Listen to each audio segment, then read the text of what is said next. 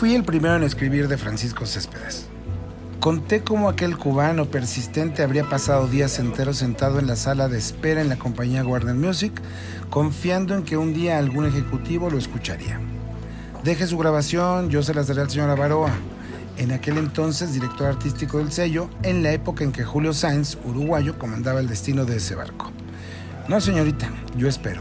Y así, varios días, quizás semanas. ¿Qué quiere este cuate? Dice que trae una canción para Luis Miguel, pero no quiere que lo reciban. Dile que estamos ocupados, que deje su material con Alfredo Gatica. Ya le dije, señora Baroa, pero insiste en que quiere que usted escuche el material. ¿Cuánto tiempo lleva aquí? Varios días. Ok, dale una cita. Y así, un día el compositor cubano entró a la oficina. Llevas ya mucho tiempo esperando una oportunidad. Espero que lo que traes valga la pena. Señor, escuche.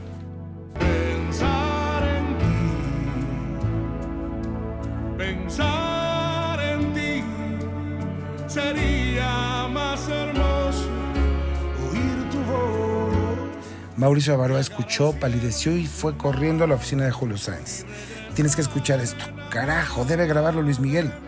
Escribía yo esa historia y hacía mi reseña crítica de Aries, el disco que grababa en aquel entonces Luis Miguel, en una columna que mantuve durante años, primero en el Heraldo de México y luego en Ovaciones. Víctor Hugo tiene su llamada. Hola, señor Víctor Hugo, muchas gracias por sus palabras a mi trabajo, gracias por contar esa historia tan real. Es usted mi padrino en esto de mis primeras notas en un diario tan importante. Nada que agradecer, la canción es hermosa y la historia es genial. A sus órdenes, señor Céspedes. Nunca, nunca lo olvidaré. Pasó el tiempo y un día me llegó una canasta con un regalo, alguna botella creo y un disco. El disco debut de Francisco Céspedes como cantante y compositor. Es como una maldición. Y una nueva llamada. Señor Víctor Hugo, quiero invitarlo a comer o cenar para presentarle mi disco y platicar. Señor Céspedes, no me lo tome mal, ando con la agenda bien complicada, pero le mando a una de las reporteras para que lo entreviste y hablemos del disco, ¿le parece? Sería un honor que usted hiciera una reseña del disco, sé que le gustará. Déjeme escucharlo y con gusto escribiré del disco, pero si no me gusta, no escribiré nada. Aprendí que es mejor no tirar mierda. Si algo no me gusta a mí, no tengo la verdad absoluta y prefiero eso, que hacerle pasar un mal rato a la gente de la que pudiera escribir algo negativo. Le digo algo, le pido que escriba lo que de verdad le parezca. No sienta ningún compromiso. No, no, de verdad, si no me gusta, preferiría no escribir.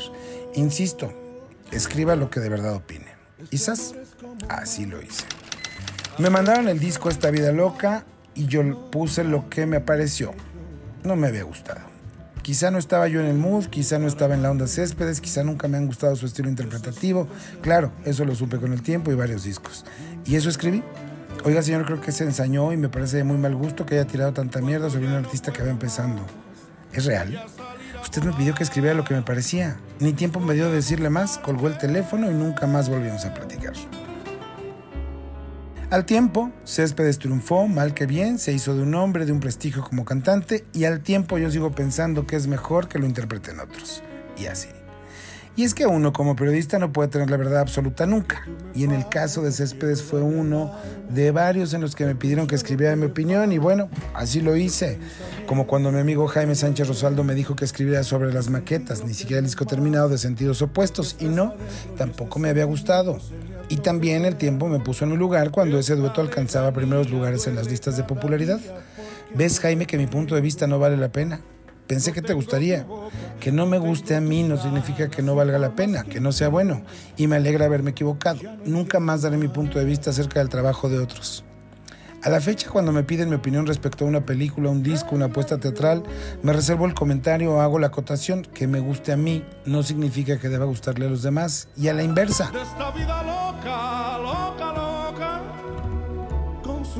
Al tiempo seguí siendo amigo de Jaime Sánchez Rosaldo, incluso trabajé como RP de Alessandra Rosaldo, su hija y cantante. Con el que nunca supe nada más fue con el señor Céspedes. Tan tan.